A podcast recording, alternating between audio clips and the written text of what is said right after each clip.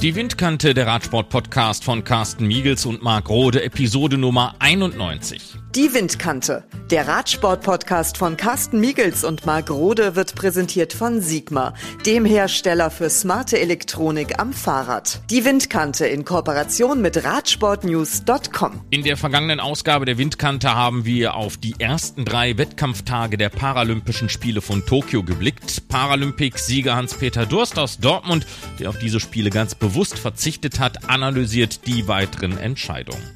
Was bei den Olympischen Spielen am Ende knapp nicht geklappt hat, dass China den Medaillenspiegel gewinnt, denn man wurde kurz vor knapp noch von den USA abgefangen, gelang bei den Paralympischen Spielen ein wahrer Medaillenrausch der Sportler aus dem Reich der Mitte. Ihren Teil dazu beigetragen haben auch die Radsportler Chinas.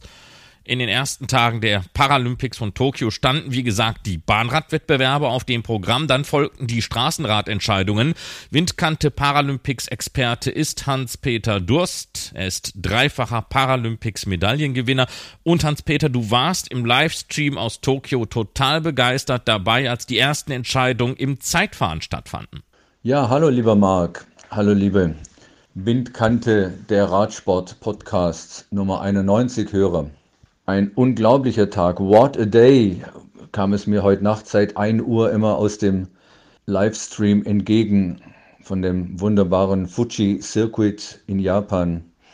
Leider ohne Zuschauer, Geisterstimmung dort, aber der sportliche Effekt war so unglaublich grandios. Es beging, äh, begann ganz, ganz wunderbar mit einem sehr emotionalen Rennen für mich und meine Frau ganz besonders, für unser kleines Parasport-Support-Team. Dort startete nämlich ein Freund aus Dubai für UAE, für die Vereinigten Arabischen Emirate. Erste Teilnahme bei den Paralympics in der Klasse MC2, die heute Morgen um 1 Uhr begonnen haben mit dem Einzelzeitfahren auf dieser wunderbaren Strecke. 24 sehr, sehr selektive Kilometer.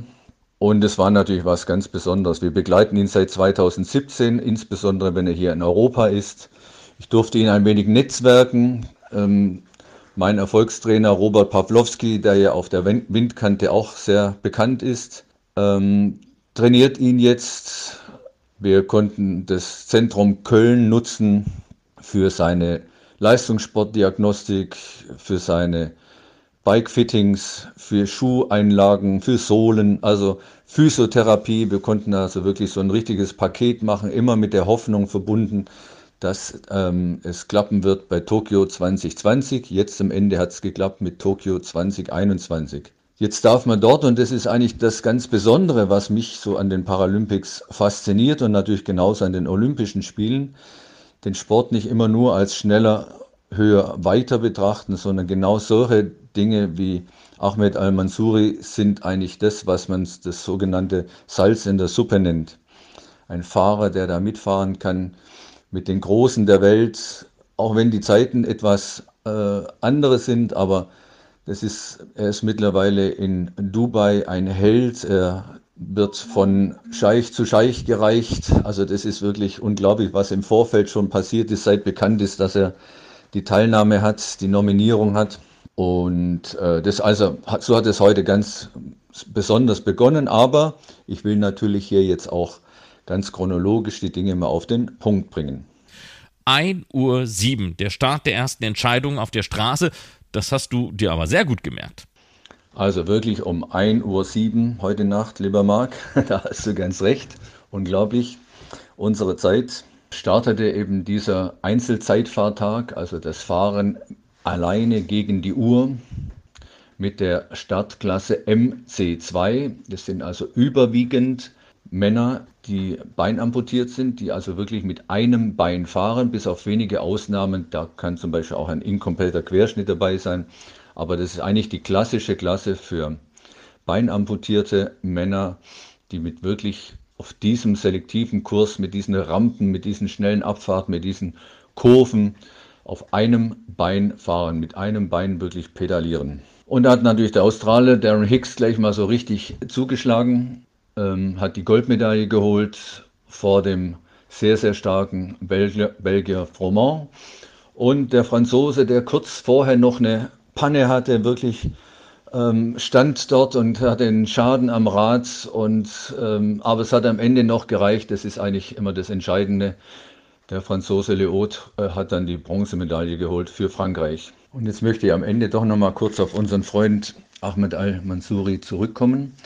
Er ist 14. geworden in diesem unglaublichen Rennen mit einem ordentlichen Abstand natürlich, ist aber, wenn man bedenkt, seit 2017 erst auf diesem Rad, muss er erstmal sich anpassen. Er ist bis vor kurzem noch ohne Carboneinlage für seinen Stumpf gefahren und dann auf diesem selektiven Kurs mit diesen schnellen Abfahrten, mit diesen scharfen Kurven. Und ich möchte da einfach nochmal für die Fachleute unter den Windkante der Radsport-Podcasts äh, Menschen sagen, der Goldmedaillengewinner aus Australien hat auf diesem Kurs für 24 Kilometer Einzelzeitfahren einen Schnitt von 41,543 Stundenkilometer gefahren mit einem Bein.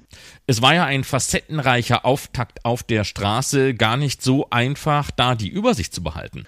Ja, lieber Marc, wirklich am Ende waren es 19 Entscheidungen, die heute aufs Podium geführt haben auf diesem tollen Kurs. Und es ging weiter, unmittelbar, und da muss man sich das so vorstellen, da fahren zwar die anderen noch auf der Strecke, in dem Fall zum Beispiel die Männer C2, und es wird dann einfach im Minutentakt weiter gestartet von der tollen blauen Rampe. In dem Falle waren es dann die Frauen C5, also die stärkste Frauenklasse. In diesem Fall waren es natürlich auch mit deutscher Besetzung, ganz prominent und ganz präsent von Kerstin Brachtendorf. Insgesamt neun schnelle Damen. Und am Ende war natürlich Dame Sarah Story nicht zu schlagen. Hat Gold geholt für Großbritannien und auch den zweiten Platz, die Silbermedaille, hat sie Crystalline Wright mit einem sehr, sehr starken ähm, ersten Runde und einer auch sehr starken weiteren Runde dann geholt. Und ganz besonders schön für uns bei ihrer dritten Teilnahme Paralympics nach London und nach Rio hat Kerstin Brachtendorf die Bronzemedaille gewonnen. Also eine ganz große Klasse. Wir freuen uns sehr und gratuliere auf diesem Weg natürlich nochmal herzlich. Ganz großes Kino auf diesem schweren Kurs, aber ich hatte ja schon in meiner Prognose gesagt, es liegt ihr natürlich. Aber sie hatte natürlich auch Probleme im Vorfeld mit Trainingsausfällen, ähm, gesundheitliche Sorgen und hat sich da also wieder wunderbar zurückgekämpft. Ein tolles Comeback auf dem, auf dem Zeitfahrkurs. Und ich freue mich da ganz besonders über diese Bronzemedaille. Und weiter geht es natürlich mit den schnellen Frauen in der WC4-Klasse. Das sind also dann etwas stärker beeinträchtigte Damen oft auch mit Halbseitenlähmungen und so weiter. Und da ist natürlich die Sean Morelli wieder auf Gold gefahren. Da mache ich jetzt einfach ein klein bisschen schneller die Chronistenpflicht, weil wir dort eben nicht mit einer deutschen Dame besetzt waren. Aber nochmal einfach, um festzustellen, wie schnell diese Frauen auch auf diesem schweren Kurs gefahren sind. Sean Morelli hat 36,397 Durchschnittsgeschwindigkeit gehabt schon was ganz Außergewöhnliches. Und dann kommen zwei Damen, mit denen ich noch im Januar 2020 im Rahmen der australischen Meisterschaften und des, der Trainingslager, eben der Vorbereitungen eigentlich auf Tokio 2020 in Australien im Institute for Sports in Victoria trainieren durfte. Ähm, also zweimal Medaillen Silber und Bronze für das australische Team Cycling Australia. Und Petricola und Lemon haben dort eben auch mit unwesentlich schlechteren Durchschnittszeiten. Die Emily ist sogar mit nur neun Sekunden Abstand hinter der Morelli auf Silber gefahren. Und dann gab es einen kleinen Gap mit 1,40, aber sensationelle Zeiten. Insgesamt waren acht Starterinnen in dieser tollen Startklasse im WC4. Wenn ich vorhin gesagt habe, das ist gar nicht so einfach, die Übersicht zu behalten, dann hat das nicht nur was mit den Ergebnissen zu tun, sondern auch mit der Startreihenfolge. Musste das so gehandhabt werden? Marc, das solltest du mich nicht fragen, warum diese Anordnungen zwischen Frauen, Männern und so weiter immer so hin und her ging beim Start. Das hat zum Teil natürlich mit den Fahrstärken der unterschiedlichen Fahrerinnen und Fahrern zu tun, die man so versucht, ungefähr gleich stark hinzubekommen, dass da eben nicht ständige Überrundungen und so weiter sind und natürlich auch mit den Längen der Rennen. Es gab ja Rennen mit 16 Kilometern, das heißt also zwei Runden und natürlich die drei Runden mit 24 Kilometern. Und da hängt das irgendwie zusammen. Aber jetzt kommen wir eben zu einer unserer ganz stark besetzten Klassen aus deutscher Sicht, die MC1. In MC1 hatten wir natürlich so ganz geheim auf eine erste Goldmedaille an diesem Tag gesetzt mit Michael Teuber. Bisher in den letzten vier aufeinanderfolgenden Paralympics jeweils Goldmedaillengewinner im Einzelzeitfahren. Aber heute sollte es nicht sein und der schon auf der Bahn so super starke Russe ähm, Astanov ähm, hat hier also wirklich einen unglaublichen Lauf nochmal hingelegt. 24, 53, 37, die rein nüchternen Zahlen für die Goldmedaille. Aber wenn man dann sieht, wie der Amerikaner Keys nur 2,03 Sekunden dahinter rein rauschte mit 24, 55, 40 und Michael Teuber mit 24, 58, 67 auch nur 5,30 Sekunden Rückstand hat, dann sieht man, wie eng das dort war. Und da kann natürlich ein kleiner Anschnitt in der Kurve so eine Sache dann auch schon entscheiden. Heißt also Gold für Russland, also für die Paralympische Republik Russland, Silber für die USA und Bronze für Deutschland.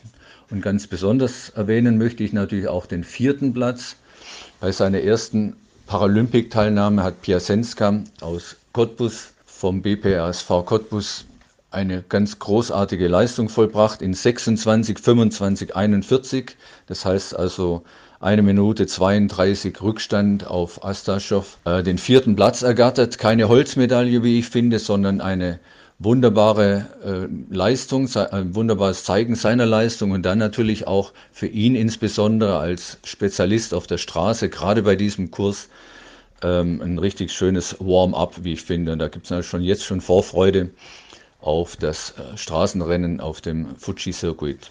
Insgesamt waren in der MC1 elf Starter am Feld und einer der Top-Favoriten mit Michael Teuber und natürlich auch den jetzigen Goldmedaillen Gewinner war der Ricardo Ten aus Spanien, der leider äh, nicht ins Ziel kam aufgrund eines Sturzes und dann eben auch noch äh, körperlicher Probleme. Das sieht man natürlich, wenn man live mal von der Seite aus zuguckt und nicht selbst als Athlet auf der Strecke fährt, diese Unterschiede, was es eben gerade bei so einem selektiven, kurvenreichen, schnellen Abfahrten-Kursus ausmacht. Ricardo hat eben beide, beide Arme verloren und hat nur ein Bein, die zum Teil natürlich mit, mit einer Prothese ersetzt sind, aber gerade die Arme sind eben nicht da, sind keine Hände da, sondern es muss alles in besonderen Carbon-Konstruktionen äh, dann ausgeglichen werden. Und wenn dann so ein schwieriger Kurs ist, hat selbst so ein starker Mann dann eben seine Probleme. Und es war dann nicht ein, keine richtig schönen Bilder, als er da eben vor seinem Begleitfahrzeug lag. Und das tut dann schon weh, wenn man weiß, dass er natürlich auch fünf Jahre wie alle anderen Athleten sich da voll reingehängt hat und unterstützt wurde vom spanischen Team. Aber so ist eben Sport. Ja, und dann um 9 Uhr startete das erste Mal ein Feld, wo verschiedene Klassen zusammen starten, immer von der Rampe mit einer Minute Abstand, aber in unterschiedlichen Klassifikationen, die dann in Zeitfaktoren umgerechnet werden. Und dadurch dann im Endeffekt gibt es dann eine faktorierte Zeit. So ist es zum Beispiel bei den Frauen, die wir jetzt beleuchten. Frauen WC 1 bis 3.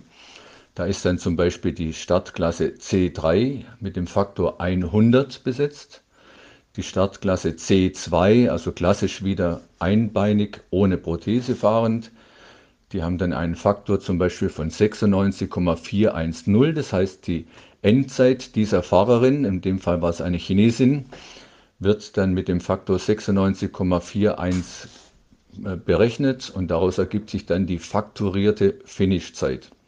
Das ist also eine ganz spannende Aufgabe dann auch jeweils, weil die Fahrerinnen zum Teil ganz unterschiedlich ins Ziel kommen und dann muss eben am Ende dann die Faktorzeit die Tabelle ergeben. In diesem Fall waren es 15 Starterinnen aus diesen drei Klassifikationsklassen C1 bis C3.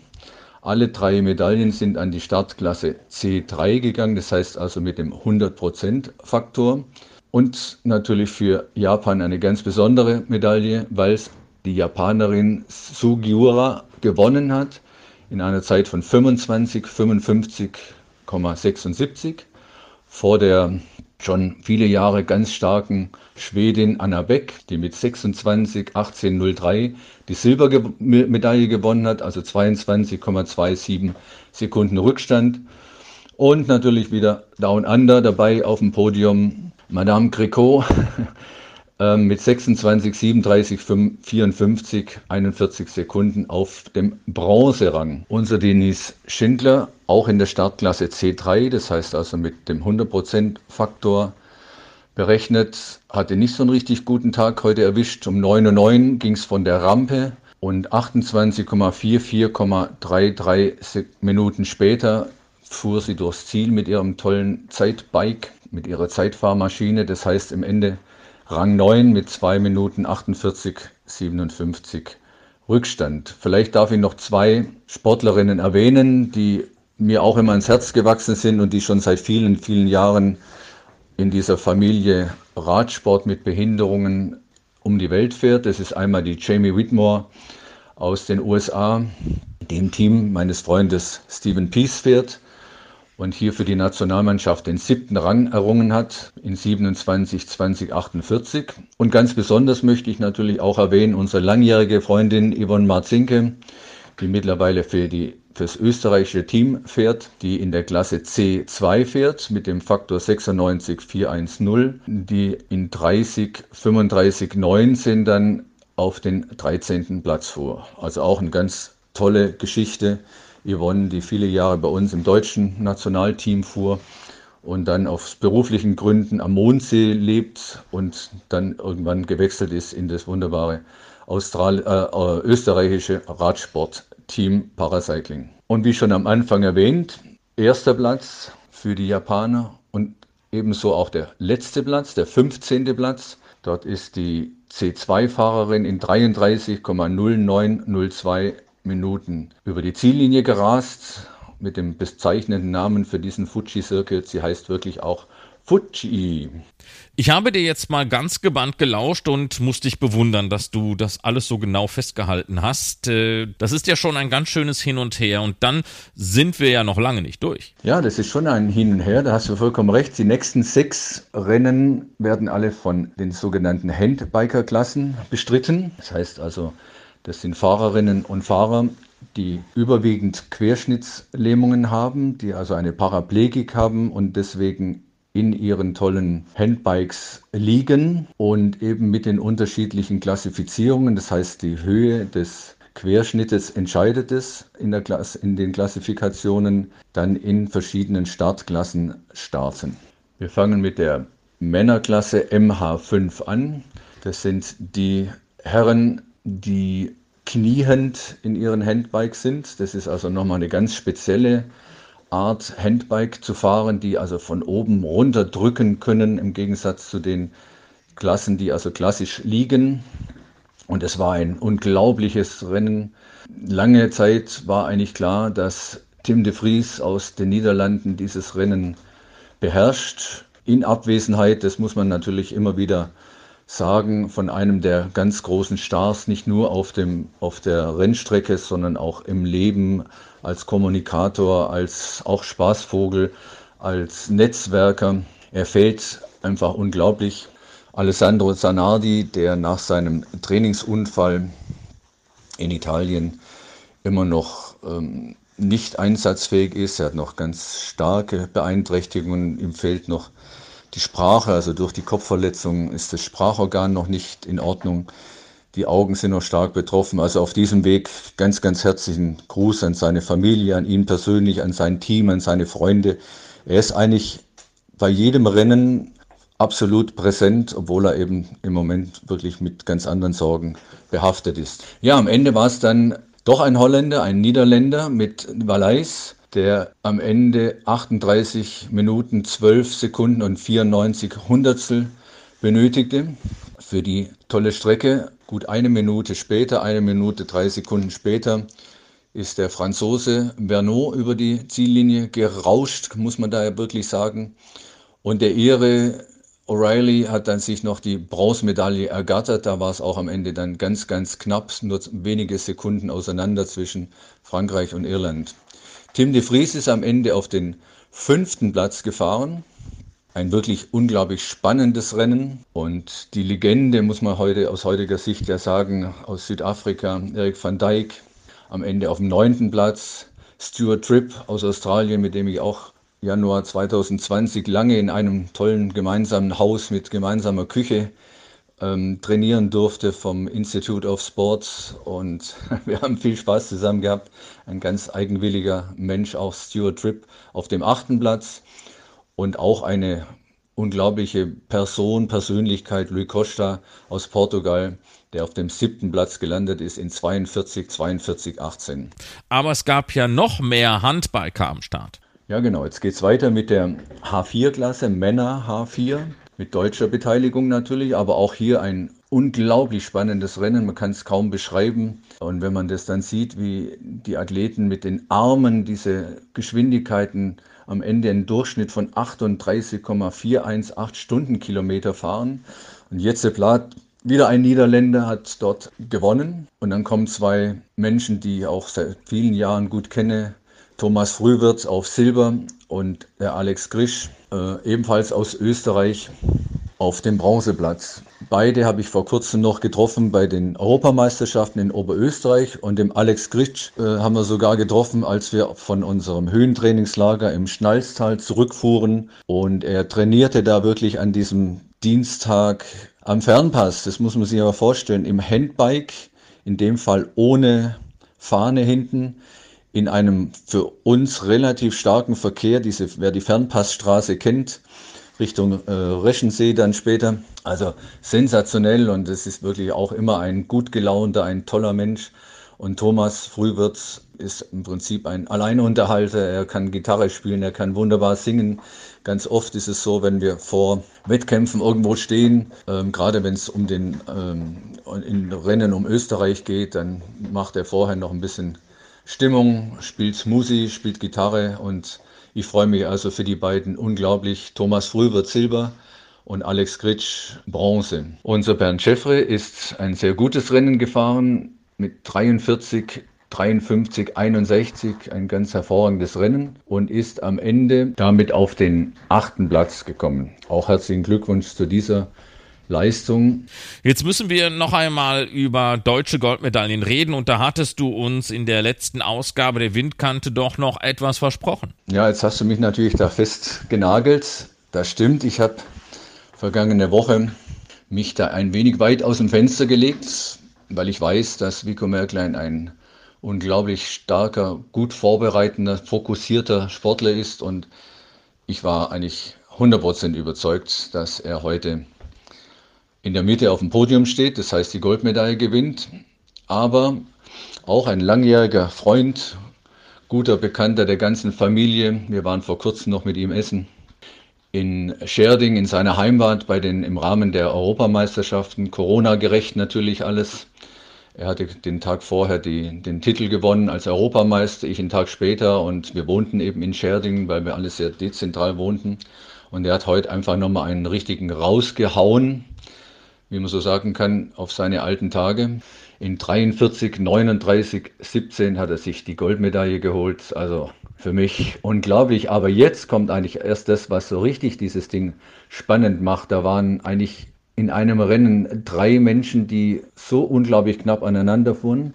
Unser Vico Merklein H3 ist in 43, 41, 06. Jetzt muss man sich das mal überlegen. Das ist nur eine Sekunde und 89 Hundertstel. Später reingerauscht, hat die Silbermedaille gewonnen. Herzlichen Glückwunsch. Und ebenso knapp mit nur 9,51 Sekunden Abstand in 43, 48, 68 der Spanier Garcia Masquina. Und also das war so ein unglaubliches Rennen. Wenn man dann sieht, dass danach dann doch leichtere Abstände dann kommen. Aber das war so unglaublich spannend. Der vierte, Kuznetsov, Cecchetto, also alles Weltstars, kann man sagen, Stars in ihren Ländern.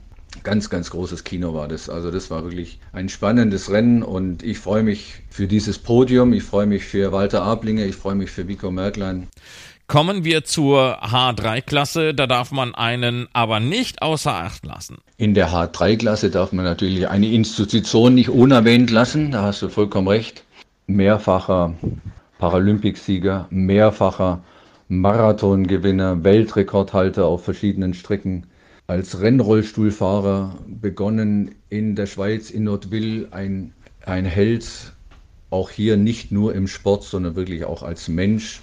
Sein Sohn hat vor kurzem geheiratet, immer bekannter Sprecher auch bei Radsportveranstaltungen in der Schweiz, Heinz Frei, heute mit 44, 48, 44 und einer Minute 0927 Rückstand am Ende auf dem guten siebten Platz. Aber ich mochte ihn nicht unerwähnt lassen und Windkante ist ja auch ein deutschsprachiger Podcast. Das heißt also ganz viel gehört auch in Österreich und natürlich in der Schweiz, in Luxemburg, in Liechtenstein. Und von daher für mich immer ein Vorbild und ich war häufiger schon in dieser Paraplegikerklinik in Nordwil in der Schweiz und ähm, Heinz Frey ist immer ein guter Gastgeber dort.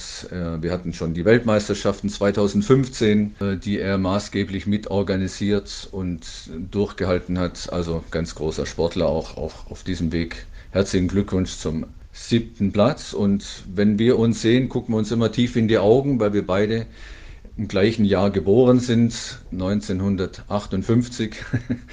Er ist ein paar Monate älter als ich, aber wir sind wirklich da in der Beziehung fast gleich alt. Nicht, dass ich drängeln will, aber die Frauen, die haben wir jetzt nicht vergessen, oder?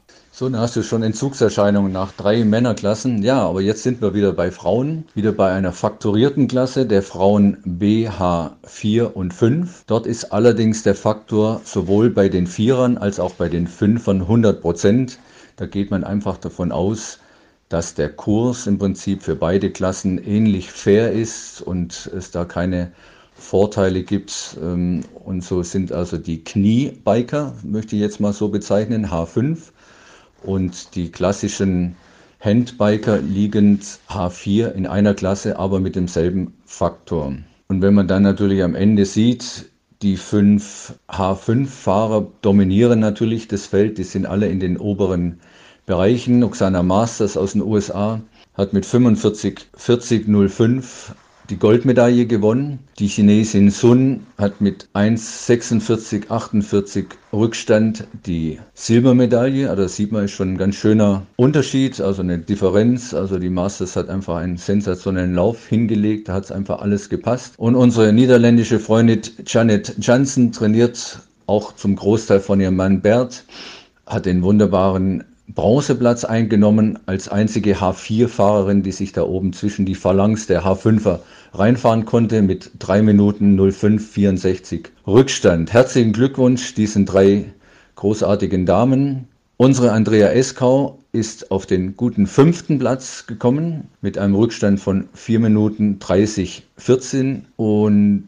Svetlana Moskowitsch wird nicht ganz so zufrieden sein. Sie ist auf einem wie ich finde, guten neunten Platz als H4-Fahrerin. Aber der Rückstand wird sie schon nicht ganz zufriedenstellen. Sieben Minuten, sieben Sekunden und neun Hundertstel. Eine tolle Fahrerin, die für die russische paralympische Komitee startet. Und natürlich Sandra Graf, auch ein Urgestein in dieser Sportart, möchte ich nicht unerwähnt was lassen. Sie ist auf dem guten elften Platz gefahren, wird auch sicher nicht ganz zufrieden sein, aber so ist es im Sport. Manchmal gibt Tage, da läuft es besser. Und sie ist in 55, 45, 74 durchs Ziel gerast in ihrem tollen Handbike. Bevor wir gleich zu aus deutscher Sicht wieder sehr erfreulichen Damenklasse kommen, darf ich noch zwei Männerklassen eher in der Chronistenpflicht machen, obwohl es gerade in der MH2 unglaublich spannend war. Da hat der Spanier Garot Munoz in 31, 23, 53 die Goldmedaille geholt, aber der Italiener Mazzone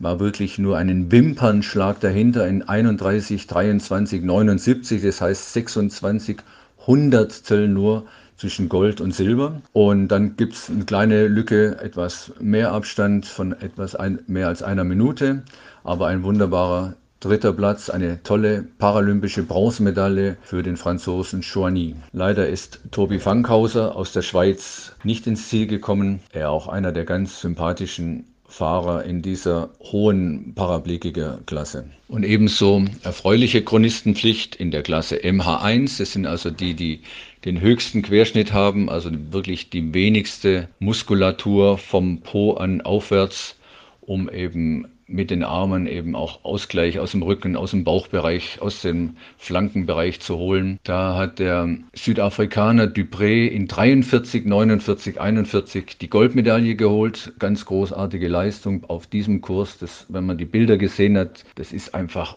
eine unglaubliche Energieleistung. Der Italiener Cornegiani ist mit 45, 44, 56 auf die Silbermedaille und der Belgier Hordis mit 47,01, 23 auf den Bronzerang. Natürlich möchte ich den Ernstl Bachmeier nicht unerwähnt lassen, aber leider ist er dieses Mal nicht ins Ziel gekommen. Am Ende war es wohl doch zu schwer, der Kurs. Wollten wir nicht bei den Damen bleiben? Ja, deine Ungeduld wird belohnt, lieber Marc. Die Damen sind wieder dran und jetzt natürlich super, super erfreulich. Aus deutscher, natürlich auch aus meiner Heimat hier in Dortmund, nordrhein-westfälischer Sicht. Eine großartige Weltsportlerin, schon im Rollstuhl Basketball, erfolgreich in London Gold geholt, in Rio Silber im nationalen Rollstuhl Basketballteam. Als Kapitänin damals auch und jetzt heute auf diesem Kurs sensationelles Gold, aber ich hatte es ja auch so ein klein bisschen in meinen Kopf schon gespeichert. Meine Prognose war eigentlich relativ sicher, weil ich habe ja laufend gesehen, was sie trainiert, wie trainingsfleißig sie ist, was sie immer wieder Neues ausprobiert, insbesondere im Krafttraining, im Kraftausdauertraining. Also eine unglaubliche Powerfrau und ein Vorbild an Trainingsfleiß, an Taktik natürlich auch. Und heute natürlich auch ganz stark an Mut, weil dieser Kurs, der bedarf auch Mut, diese schnellen Abfahrten in so einen Tunnel reinzufahren. Dann brauchst du wieder die Kraftausdauer aus diesen Kurven rauf auf den höchsten Punkt wieder hoch zu pedalieren und das alles, liebe Zuhörer, mit den Armen. Annika Zeyen aus Bonn auf Gold in einer Zeit von 32 Minuten 46 und 97. Hier wären auch andere Klassifizierungen möglich gewesen. Klasse heißt WH1 bis 3.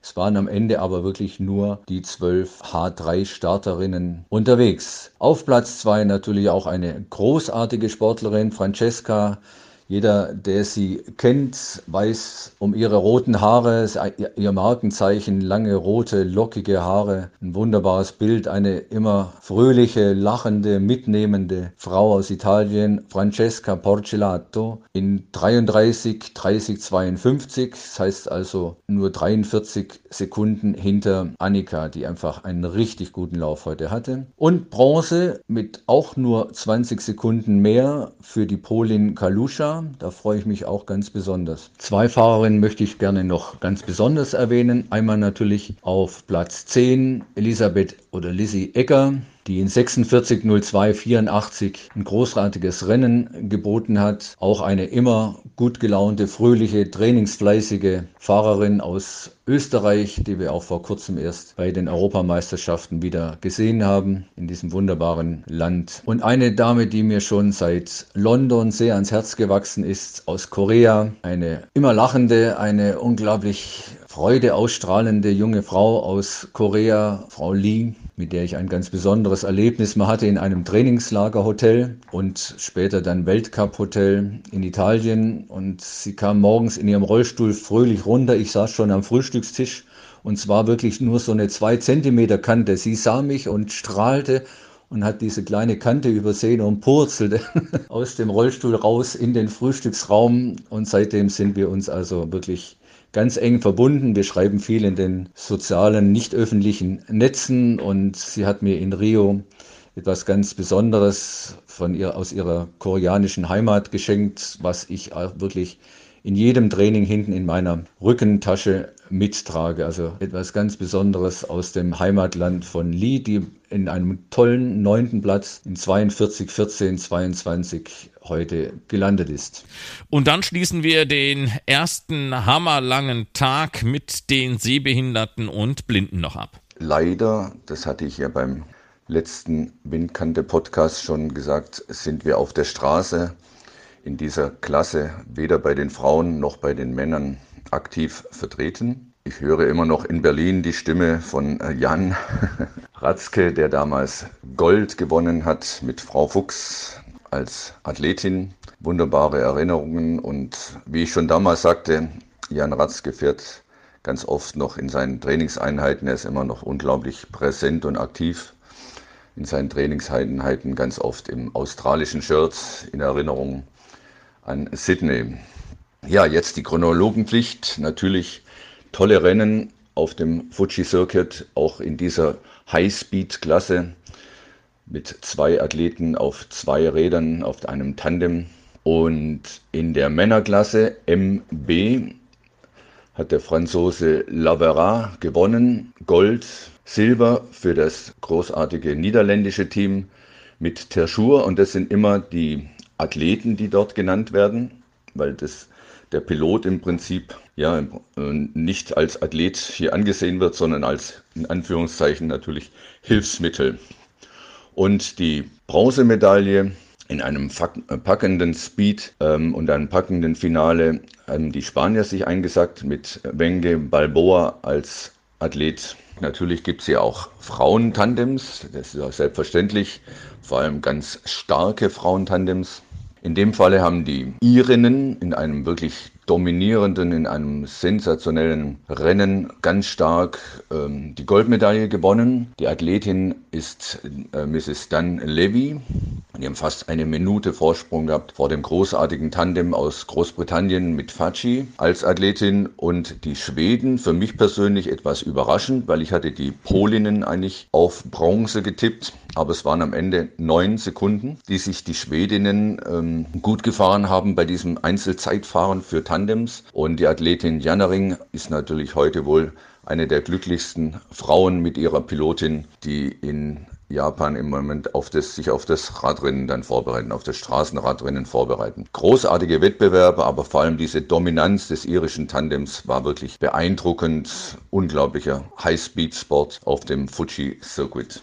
Jetzt wechseln wir nochmal auf die C-Klasse. Es ging eben chronologisch durch die Nacht hindurch. Jetzt waren die Männer dran, die ganz schnellen Männer, die schnellsten Männer C5. Die haben eben aus der Klassifikation heraus die wenigsten Einschränkungen, sind also im Prinzip so gut und so schnell wie die Profis im Radsport, in unserer Faszination Radsport. Und dann am Ende war es diesmal ein Niederländer, Abraham Gebrü, der die Goldmedaille holte. Mein Favorit oder mein, wie soll man sagen, den ich getippt hätte auf Gold, hat die Silbermedaille geholt. Der Ukrainer Dementjev, seit vielen Jahren ein wirklich ganz starker C5-Fahrer mit 32,66 Sekunden Rückstand auf Abraham Gebrü. Und die Bronzemedaille hat der Donohoe aus Australien, unser Aussie, mit nochmals 17 Sekunden Rückstand auf Dementjev spannende Rennen, ganz großes Kino und vor allem diese Geschwindigkeiten, wenn man das dann wirklich am Bildschirm sieht, das ist schon was ganz Besonderes, wie die eben diese Abfahrten in diesen Tunnel hinein, 90 Grad in den Tunnel hineinfahren, das ist schon nochmal ein ganz großes, ganz großes Kino. Ja, und direkt geht es weiter mit der MC4-Klasse, den starken Männern, nahezu so stark wie die MC5-Fahrer natürlich. Tolle Männer, tolle Radsportler auf futuristischen, großartigen Zeitfahrmaschinen wie die World Tour-Fahrer im Radsport ohne Behinderungen. Und für mich ging es eigentlich um vier Männer, denen ich Podium zugetraut hatte im Vorfeld. Mein Favorit war ja der Slowake Metelka. Und nun hat aber sein slowakischer Mannschaftskollege Kuril ihm die Goldmedaille weggeschnappt. 17 Sekunden hat er dem Metelka mitgegeben. Aber fast noch spannender war es am Ende zwischen Platz 2 und 3. Der Slowake Metelka hat dann wirklich diese Silbermedaille gegriffen. 17 Sekunden, wie gesagt, hinter seinem Landsmann Kuril. Aber das Spannende war, der Brite Peacegood, der ja am Samstag noch gegen Martin Schulz die Silbermedaille im Triathlon, im paralympischen Triathlon gewonnen hat, der fuhr hier wieder mit volle Kanne auf, der, auf dem äh, Circuit hier und holt sich am Ende wirklich mit nur dreieinhalb Sekunden Abstand die Bronzemedaille hinter den, Pro, äh, hinter den Spezialisten wie Metelka und Kuril und noch vor dem Amerikaner Young. Also das war ein großartiges Ding. Also Peace Goods, England, Silber in Triathlon, Bronze im Einzelzeitfahren auf dem Fuji Circuit. Unglaubliche Geschichten. Ja, und jetzt kommt natürlich eine ganz emotionale Klasse für mich, wo wir gleich zwei Fahrer dabei haben. Paracycling Team Germany vertreten mit Steffen Varias aus Tübingen und Matthias Schindler aus Nürnberg. Jetzt hatte ich ja in meiner Prognose gesagt, dass ich fast den Matthias etwas stärker im Einzelzeitfahren einschätze und ihm auf jeden Fall Podium, ganz geheim vielleicht sogar die Goldmedaille zutraue. Ähm, ich hatte einige andere Athleten auch noch weiter vorne, wie den Ita Italiener Anobile. Aber diesmal kam es etwas anders. Faszinierende Rennen. Und bei mir ist natürlich da wirklich Herzblut dabei, weil jeder weiß, dass Matthias Schindler äh, nicht auf meiner Karte fährt, aber eben durch meine Entscheidung nicht zu starten, gab es eben einen Startplatz mehr und Dadurch gibt es eben eben auch solche Entscheidungen und ich freue mich natürlich ganz besonders, dass ausgerechnet Matthias diese Chance bekommen hat. Er ist einer der fleißigsten, trainingsfleißigsten, akkuratesten Vorbereiter im Training auf die Rennen. Er hat alles auf diese tolle Karte gesetzt und am Ende ist er belohnt worden, aber abwarten. Gold für Watson, eigentlich fast unangefochten, für mich ein klein bisschen überraschend, aber dass er wirklich so dominant war. Und dann die für mich etwas kleinere Überraschung, großartiges Rennen. Steffen Varias, der Warrior, ist über sich hinausgewachsen, lag lange ganz vorne und dann kam die Silbermedaille, wurde bestätigt mit 56, 59 Rückstand auf Watson und dann wurde es nochmal ganz, ganz, ganz, ganz spannend. Lange lag Graham aus den Vereinigten, also aus England, Großbritannien auf dem Bronzerang und man konnte Matthias wirklich ansehen, wie er den letzten super steilen Hügel hoch ist, nochmal richtig beschleunigt hat. Also oben war diese lange Gerade. Man sieht im Prinzip das Ziel vor sich. Man sieht die 500, 500 Meter zum Ziel und das wird so ewig lang, das wird so ewig lang. Und die Kamera ist voll auf Matthias Schindlers Gesicht gegangen, hat ihn gezeigt, hat ihm den Zuschauern gezeigt, was da dahinter steckt, um am Ende dann diese wunderbare Bronzemedaille zu holen. Und es waren am Ende weniger als zwei Sekunden, die er dem Graham gegeben hat und damit Bronzemedaille. Herzlichen Glückwunsch auf dem Weg nochmals an Steffen Varias und Matthias Schindler. Und es war wirklich großartige, faszinierende, spannende Wettbewerbe. Auch dann der Abstand später noch zum Santas Asenier aus Spanien, zum äh, Britain Graham war einfach wunderbar. Der Landsmann Fuji kam auch noch auf den Rang 7. Da war natürlich, wären Zuschauer dort gewesen, eine Partystimmung gewesen, gar keine Frage.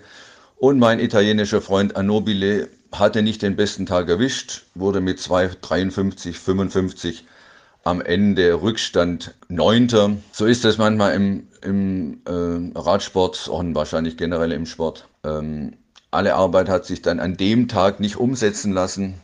Und so ging es eben auch dem Joe Berengi aus den USA, den wir auch schon so viele Jahre kennen und der immer wieder für wunderbare Geschichten zuständig ist. Wir tauschen immer mal wieder T-Shirts und also es ist einfach ein toller Typ auch, der leider diesmal mit sieben Minuten 15 Rückstand auf den undankbaren letzten, den 14. Platz kam.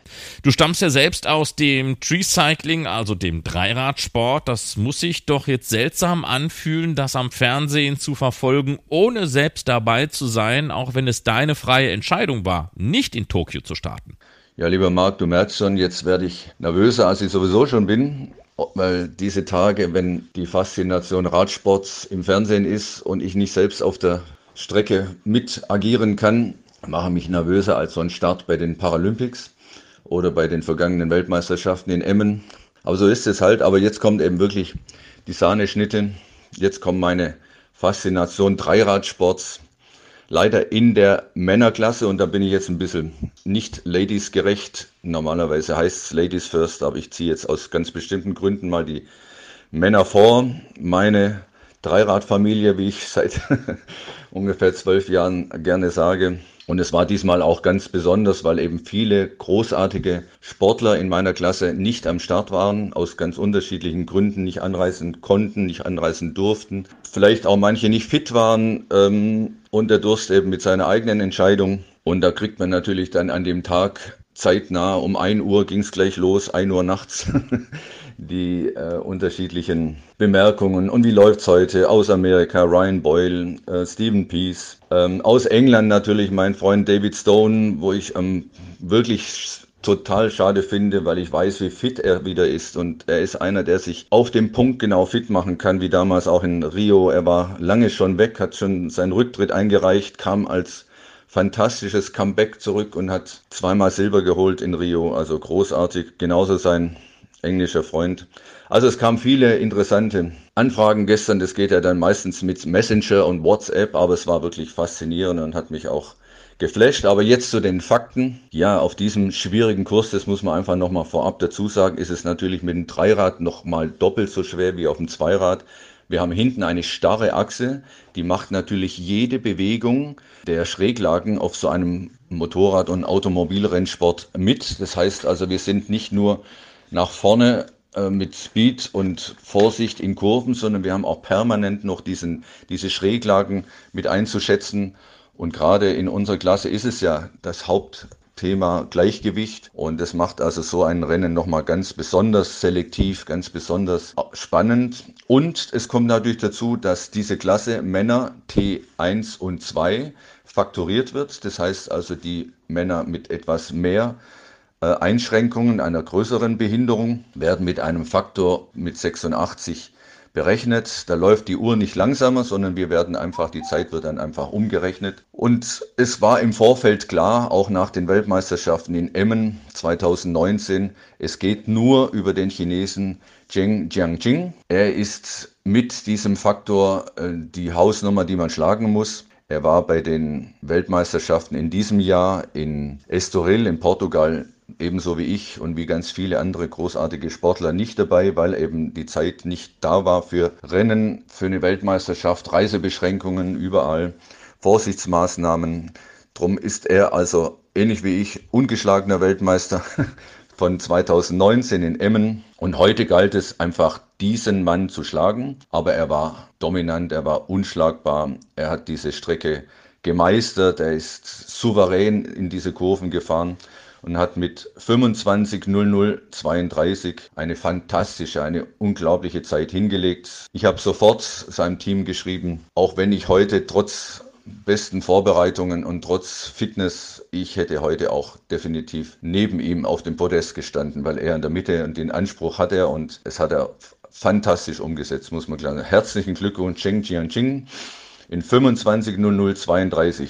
Dahinter ging es natürlich jetzt los, kann der Faktor auch die anderen T2-Fahrer in Schach halten? Und es gab ja noch einen anderen großartigen, langjährigen Freund von mir, der jetzt in der MT1-Klasse fährt, weil er eine fortschreitende Erkrankung hat und ähm, umklassifiziert wurde vor drei Jahren. Just vor zehn Jahren hat er mich noch geschlagen im Straßenrennen in Roskilde in Dänemark. Ich kann mich lebhaft dran erinnern wunderbare Sache. Ich guckte so nach rechts, weil ich dachte, er wird irgendwann mal angreifen und hat er mich links einfach, ist er an mir vorbeigezogen, aber das war trotzdem klasse meine erste Bronzemedaille bei Weltmeisterschaften im Straßenrennen und damals Giorgio Faroni Weltmeister in der MT2. Und jetzt ging es bei ihm um diesen Podiumsplatz, den er unbedingt wollte und er hat mit zwei Minuten 49, 46 Rückstand auf Zheng Jianqing die sensationelle Silbermedaille, wie ich finde, geholt. Und der belgische Freund Tim Zelen, Überfreude pur. Die Bilder kann man nachlesen, kann man nachsehen im Netz, wie sein Trainer wie sein Team äh, diese Bronzemedaille gefeiert hat. Aber man sieht dann eben durch den Faktor die Abstände. Er hat 5 Minuten 43, 89 Rückstand. Das ist also im Zeitfahren auf 16 Kilometer eine riesen Hausnummer. Aber trotzdem großartiges Rennen, Tim Selen aus Belgien. Ich freue mich sehr und ja, Juan Reynoso aus Spanien, äh, Stuart Jones aus Australien, die vermeintlichen Podiumsanwärter, auch aus meiner Sicht muss ich ehrlich sagen, mein Geheimtipp war Tim, aber die vermeintlich Stärksten haben auf dieser Strecke eben nicht die volle Leistung abrufen können. Meiner Meinung nach einfach auch deshalb, weil sie mit Respekt zu fahren war und die beiden haben das eben respektvoll umgesetzt. Leider gab es auch einen Sturz, das war nicht so richtig gut. Es war der Übermut eines recht neuen Dreiradfahrers aus den USA, aus dem Team von Stephen Peace. Und, aber ansonsten ist auf dieser schwierigen Strecke wirklich alles gut gegangen. Nochmals herzlichen Glückwunsch Cheng Jianjing in 25.0032 auf Gold in dieser faszinierenden Klasse. Seit vielen Jahren mal wieder ein MT1-Fahrer auf Goldkurs. Herzlichen Glückwunsch. Ja, und ich versuche mich jetzt einfach mal, lieber Marc, trotz der vielen Emotionen an das Sahnehäubchen dieses Tages an die Dreiradklasse WT 1 und 2. Dort wird ebenfalls faktoriert mit dem gleichen Faktor wie bei den Männern 86,48. Das heißt, die Zeiten werden eben dann umgerechnet im Ziel. Und darum kann es eben natürlich sein, dass eine Fahrerin in diesem Fall deutlich mehr Zeit in Anspruch nimmt, aber durch den Faktor vorne liegt. Aber die Damen haben ähm, es anders gemacht als bei den Herren. Dort war die Dominanz trotz des Faktors bei den T2-Frauen. Die übergroße Favoritin war natürlich oder kam aus Australien. Lady, sie ist also schon geadelt in England, äh, in Australien, AM, wie man das dort nennt. Carol Cook reiste natürlich als Favoritin an in London Gold, neben sich zwei Männer, da sieht man die Dominanz neben sich auf Silber Hans-Peter Durst, neben sich auf Bronze David Stone, das Urgestein im Dreiradsport. In Rio ganz souverän die Goldmedaille geholt. Damals schon die noch vier Jahre, fast fünf Jahre jüngere Jana, Jana Majunke auf Bronze. Und jetzt natürlich angereist als ungeschlagene Doppelweltmeisterin. Sie durfte eben in Portugal bei den diesjährigen Weltmeisterschaften Corona-bedingt auch nicht starten, weil eben die Reiseverbote weltweit waren und ähm, Estoril und Lissabon ja damals auch schon im Notstandsverordnungen lebten. Aber wie es eben so ist, die Jana Majunke aus Cottbus, seit Jahren trainiert von René Schmidt in diesem wunderbaren Sportzentrum in Cottbus, BPRSV. Und sie hat dieses Mal wirklich die Konkurrenz hinter sich gelassen. Gold für Jana Majunke. Unglaubliche Sache. 36.06.17 stand am Ende über der Ziellinie, über diesem Final Line. Und bei der 8 Kilometer Durchfahrt, das war ganz spannend, stand sie auch schon vorne mit 13 Sekunden Vorsprung auf ihre Vereinskollegin Angelika Dreok-Keser und 13,54 Sekunden auf die Dominatorin Carol Cook. Da waren natürlich die meisten Beobachter und haben gesagt, ja, kein Thema. Die Carol hat immer die stärkste zweite Runde, die wird es packen. Und am Ende stand dann eben trotzdem Jana Majunke auf Gold, ganz hervorragend. Die Carol Cook hat noch eine wirklich wunderbare zweite Runde hingelegt und ist mit 17,44 Rückstand ähm, auf den Silberrang vorgefahren, hat also unsere Kollegin, die am Starnberger See wohnt, aber auch für den wunderbaren BPRSV und trainiert von René Schmidt in Cottbus startet, auf den Bronzerang verdrängt. Aber ich glaube, wer die Geschichte von Angelika Dreok-Keser kennt, ihre wirklich lange Leidenszeit mit mehreren Hirninfarkten im Stammhirn, jetzt am Ende noch diese Tragik mit ihrem Mann Max, der, dem sie dieses Rennen, diese Medaille dann nach dem Rennen auch in der ARD und im ZDF ähm, zugesprochen hat. Sie hat Kraft gezogen aus dem Himmel und hat die Bronzemedaille gewonnen. Das muss man ganz eindeutig so sagen. Ich möchte aber jetzt nach der herzlichen Gratulation an Jana Majunke, an Carol Cook und Angelika Dreokeser noch zwei Athletinnen erwähnen. Shelley Gauthier, Urgestein MT1 aus Kanada. Sie war fit, sie war perfekt auf den Punkt vorbereitet vom kanadischen Team und von ihrem Mann Alan. Aber diese Strecke, da muss man dann eben immer wieder die Zugeständnisse machen. Man kann es nicht jedem auf Punkt genau recht machen. Diese Strecke war einfach zu schwer für diese Behinderung. Sie fährt mit einer Hand, mit einem Bein nach einem Schlaganfall linksseitig komplett gelähmt und da war dieser Kurs einfach zu schwierig trotz aller Fitness, trotz allem, was man hat. Man muss sich das vorstellen, man fährt mit 50, 55. Die ganz schnellen, die beide gesunden Arme und Beine haben, fahren dann auch mit über 60 Stundenkilometer runter. Und das muss man sich eben vorstellen, das Ganze zu machen mit einem Arm und einem Bein. Und höchsten Respekt für diese Leistung. Shelley Gauthier nach Kanada. Ganz am Ende kam eine ganz besondere Frau rein, die uns allen in der Dreiradsport ganz viel Freude macht. Toni Mold, die über eine besondere Karte über, aus Südafrika zu den Paralympics in to Tokio kommen durfte. Sie ist immer gut gelaunt, ein Spaßvogel. Hat am Ende sich gegönnt in einer Stunde diese Runde, aber das spielt im Prinzip überhaupt keine Rolle. Das ist das Besondere am Radsport für Menschen mit Behinderungen.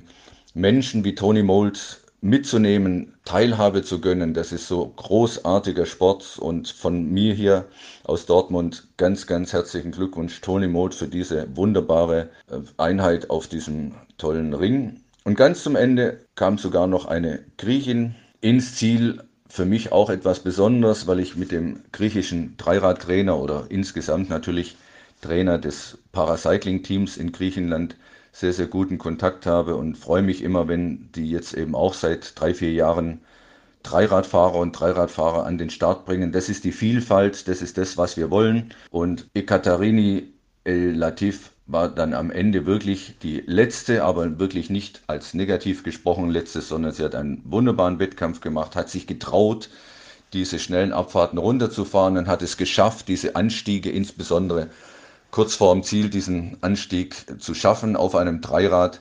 Ganz, ganz großes Kino. Ja, am Ende möchte ich eigentlich noch für diesen ersten Paracycling-Tag, für diesen Einzelzeitfahrtag in allen Klassen sagen, was wäre das für eine Emotion, was wäre das für eine Spannung gewesen vor vollem Haus, wie es damals bei Motorradrennen, bei Autorennen gewesen ist, volles Haus, hinterher bei den Ceremonials, bei den Ehrungen, bei den Siegerehrungen, Fans, die äh, Stimmung machen. Ich kann mich noch lebhaft und fast hautnah erinnern, wie das in Rio war, wie die Leute zugerufen, zugeschrien haben, ähm, Freunde an der Strecke, Familie an der Strecke. Also das wäre ein Fest gewesen. Aber so ist das eben nun in diesen Zeiten. Jeder weiß, ich hätte mir das gewünscht, dass man es nochmal um ein Jahr verschoben hätte. Es sprach im Prinzip auch nichts dagegen. Die Japaner haben sich sehr, sehr, sehr gewünscht.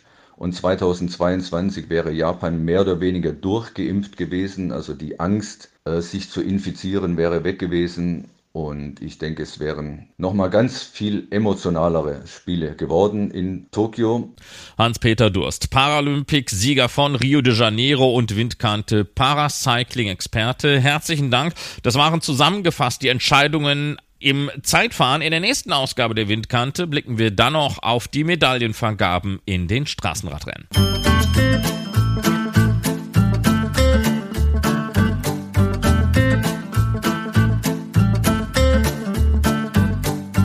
Und das war die 91. Ausgabe der Windkante, der Radsport-Podcast von Carsten Miegels und Marc Rode. Alle Episoden noch einmal zum Nachhören gibt es auch auf unserer Webseite windkante.org. Und dort gibt es dann eben auch die Möglichkeit, mit uns in Kontakt zu treten. Also bis zum nächsten Mal. Macht's gut, bleibt gesund und Glück auf. Die Windkante, der Radsport-Podcast von Carsten Miegels und Marc Rode, wurde präsentiert von Sigma, dem Hersteller für smarte Elektronik am Fahrrad. Die Windkante in Kooperation mit Radsportnews.com.